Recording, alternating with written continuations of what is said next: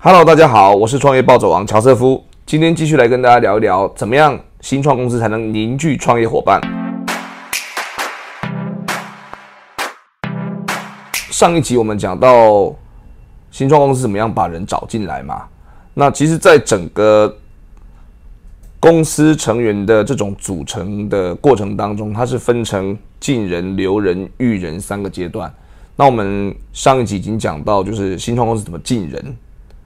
那今天来大家谈一谈，就是把这些人才好不容易找进来了以后，他怎么样才能够留下来？好，第一等的公司哈，它是用文化在发展组织的；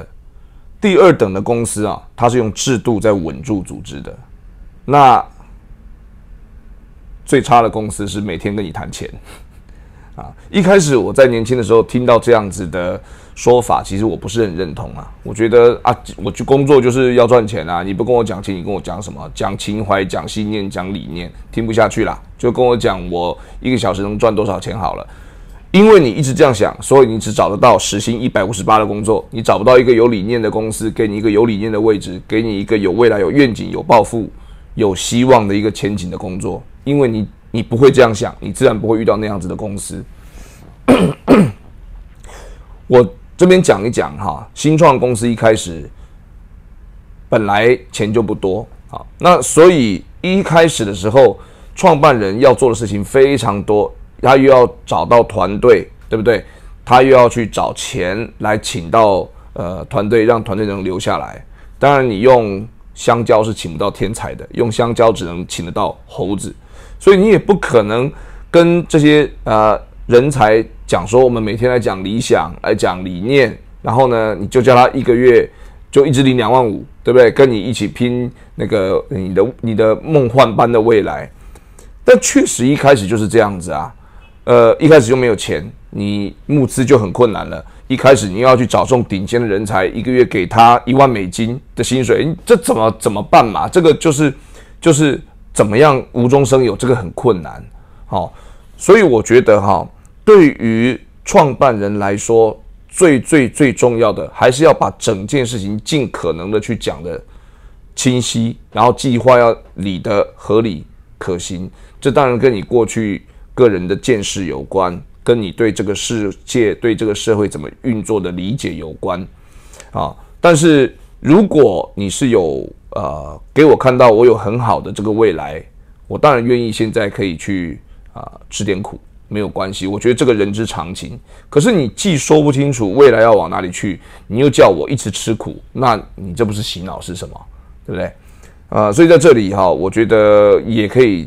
出卖一下我们现在的技术长 Neil 哈，当年的情况啊，我们这个呃，我们现在我们公司的技术长啊，他其实真的是技术方面的天才。啊，那他现在因为疫情的关系啊，回不了台湾，就一直被关在日本东京。好，那他当然现在也是早稻田大学的呃博士的候选人哈，他也在一边完成自己的博士学位，那一边在呃 O Sense 贡献他的技术的力量。但是在我们二零一六年相遇的时候，他当时就是呃黄教授呃研究室的大弟子啊。我记得我跟黄教授谈了很多啊。呃呃，方相关技术的事情，然后我想要做哪些事情的事情，后来我才知道，黄教授旁边这个逆友就一直跟他打退堂鼓，一直跟他讲说，那个人看起来 就不知道从哪里冒出来的郎中啊，跟他讲话，哎，都要一点，要都都都都打个五折就好了，好，那结果。我就说嘛，因为我跟黄教授的团队，包含当时的 Neil，也就是我们现在的技术长，因为很多的讨论，因为很多对于啊项目的、对于计划的讨论，一次一次的过程之中，对彼此的啊心性啊性格、能力啊的各方面的理解，每天越来越深，然后一直从刚认识，一直到互相了解，到信任，甚至对。最后变成是一个团队的依赖感啊，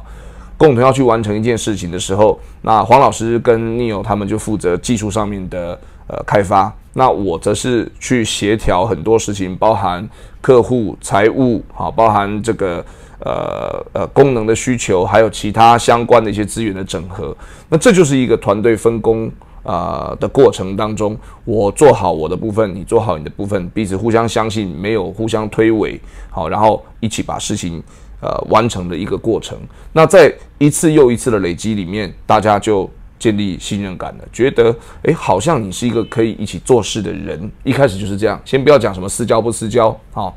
那但是这过程因为每天朝夕相处嘛，谈很多事情嘛，日以继夜以后就变成一种革命情感。那接下来就要谈很现现实的问题啦。人家技术这么好，然后呃毕业以后肯定也是很多大公司待价而沽嘛，就是也也希望能够延揽他到各个公司去啊，去去去贡献他的所长。那为什么他要来跟着我们创业？好，所以讲他的例子就是当时二零一六我刚创业的时候，真的没有钱，就是用一个小案子养下面一个案子，这样不断的就是让公司在。呃，每个月都缺钱，每个月都找到一点钱的情况，这样子持续呃生存下来。好，那当时呃你有呃从学校毕业了，好，他的考虑就是说，OK 要去当兵，然后当完兵回来以后，可能就要去 apply 一些大公司的呃呃研发相关的工作。好，那最后他本来的呃目标就是希望最后有一天能够到国外去留学，好，那完成他的 PhD 的学位这样子。啊，所以，呃，一开始的时候，公司非常需要人。我说，那不然这样子，我现在我也付不起很多的钱，好，是不是我可以一个月两万五千块钱先给你？那绝对是香蕉的价格，你知道吗？好，那那啊，你有当然觉得我不是猴子，你给我香蕉，那我一阵子我就走了呀。好，但是不是，就是说，我们现在虽然我现在付不起你应该要拿的薪水，但是我想要做的事情是。这些这些这些这些这些啊！如果我们能够一起把它完成的话，那当然就不会是只有香蕉可以吃啊，可以吃点鱼罐头，可以吃点泡面什么的。当时在二零一六年的时候，我就是做了一个很大胆的决定，我们希我希望能够去攻下泰国的 BTS，好，并且我回台湾以后啊，呃，经过跟我当时为了这个事情奔走了啊，泰国、上海好多。呃，好多地方去张罗这些事情，然后呢，当时我们 V B I P 呃出的这个技术雏形出来了，所以我回来跟黄教授跟你有说，我有一个比较大的想法，就是我们每天做这些小案子哈，永远没有办法往上再跨一个大台阶。这样吧，我动用了所有的这个可能性啊，我觉得我们可以把泰国 B T S 啊，就是空中铁路这个项目哈，去跟对方的总裁提提看。那开玩笑，你是你上那个 Google 去查一下，人家是富比是全世界排行几百名的大富翁，然后跟我，我跟这个大富翁之间有一些共同的朋友，有几层的朋友，EMBA 的同学这样子。那呃，我回来跟呃黄教授跟你有讲我我的构想的时候，大家都不一定没有人相信的。你想在那个气氛之下，我还只能我还只能请人家吃香蕉而已，然后说我们要去做这个。这个几千亿集团的，它里面的主要的呃室内的导航的系统，哈，黄老师也是，Neo 也是，大家都在泼冷水，啊，就是我们还是做做小案子就好了，哈，在台湾做做小小专案，然后呃，就是解决下个月需要那个发薪水的问题，就是不行呢。但这件事情为什么我那么胸有成竹？诶，不是拍脑袋决定的，就是说我也分析过，就是 BTS 它是一个铁路集团，那。呃，他把广告业务整合在他的交通运输的呃这个资源上面，产生了很多的广告的版位，但是一直都是实体的广告。如果我们能够把导航技术、室内导航技术加进去的话，那用户从支付车资开始，会一路会有很多虚拟广告的可能性。这件事情就是它是一个大胆的想法，但是它合理可行。但是当你要把这件事情完成，除了技术以外，还有方方面面的业务关系要打理。为什么人家听了你的呃提案以后要给你做，而不是把这个提案去问问他熟悉的 IT 公司，你能不能也做？这中间太多方面要打理了。所以光结论是大家觉得很难，但是你要细数因为什么很难，哇，那讲不完，太多了。所以结论是觉得很难。可是我不死心呐，我其实创业者就是要这样子的想法，你要有一个很大的 mindset，但是这过程里面，你要能够把它拆解到很合理可行，每一件事情抽丝剥茧，说清楚讲明白，然后慢慢一个大的目标方向，然后让你的团队能够慢慢的聚集，从一开始，从一开始怀疑怀疑你，怀疑自己，怀疑整件事情，到慢慢觉得好像可以试试看，到最后聊了可以，对不对？就是这个过程，我们的。从二零一六年的九月份，我记得那一次是我到曼谷去跟 BOSS 提案。当然，过程当中要再讲讲三集都讲不完了。反正就是 BOSS 给了我们两个月的时间，说好啊，两个月你来做 POC，我们约定要看到什么样的东西，然后集团派出他们的 CEO、CTO 跟我们把所有的约定讲好。那如果两个月能够做到这样子的话，我们集团就决定。引进 V B I P 这个技术，当我当时在曼谷跟 Boss 达成这样协议的时候，整个人晚上是兴奋到睡不着，打电话回台湾，好跟黄教授跟 Neil 讲说，我们真的在两个月之内要干出这件这件事情，然后哇再三确定，老板真的吗？对方真的是这样讲吗？那有没有可能是被骗？有没有可能我们做不到？哦，各种想法。坦白说，那个时候我们。根本技术就是有一个雏形，但是给了我们两个月的时间去完成。接下来的那两个月基本上没在睡觉的，就是我跟黄老师跟你有，你可以想象啊，每天就是在公司到这这是最后一个才走，整栋大楼灯全部关完了，然后那个巡楼的阿北都上来敲门好几次，怎么还不走？诶，就这样子，我们花了一个多月的时间，不到两个月，我们就记得那一天是我跟黄老师跟。你有我们三个人到了曼谷啊的 BTS 的某一个很大的站，然后他们的 CTO 在旁边，好，然后呃 CEO 在办公室等着消息。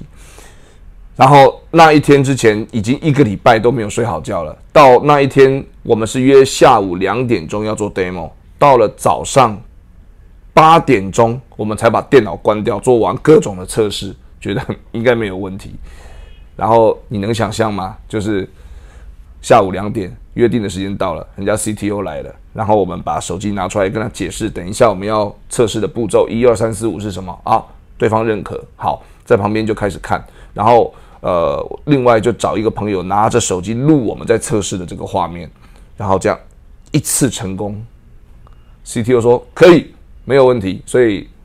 CTO 打电话给 CEO，CEO 打电话给 Boss，然后说没有问题。啊，因为我跟 Boss 之间有共同认识的朋友嘛，后来我这个朋友跟我讲说，Boss 看了那个他的录影，看了我们的录影，非常兴奋，到处去跟什么盘古银行的总裁啊，什么呃很大的这种商业公司的老板啊，讲说我们公司即将引进一个很新、很屌炸天的技术。嗯，我知道我们成功了。啊，因为 boss 已经把这件事情当成他的东西去炫耀给他的朋友，并且可能在找一些新的合作机会了。哇，你能想象那一天我们有多兴奋吗？从一开始对这件事情完全觉得是一个梦幻的机会，觉得根本就不可能达成的机会，然后到我们每一天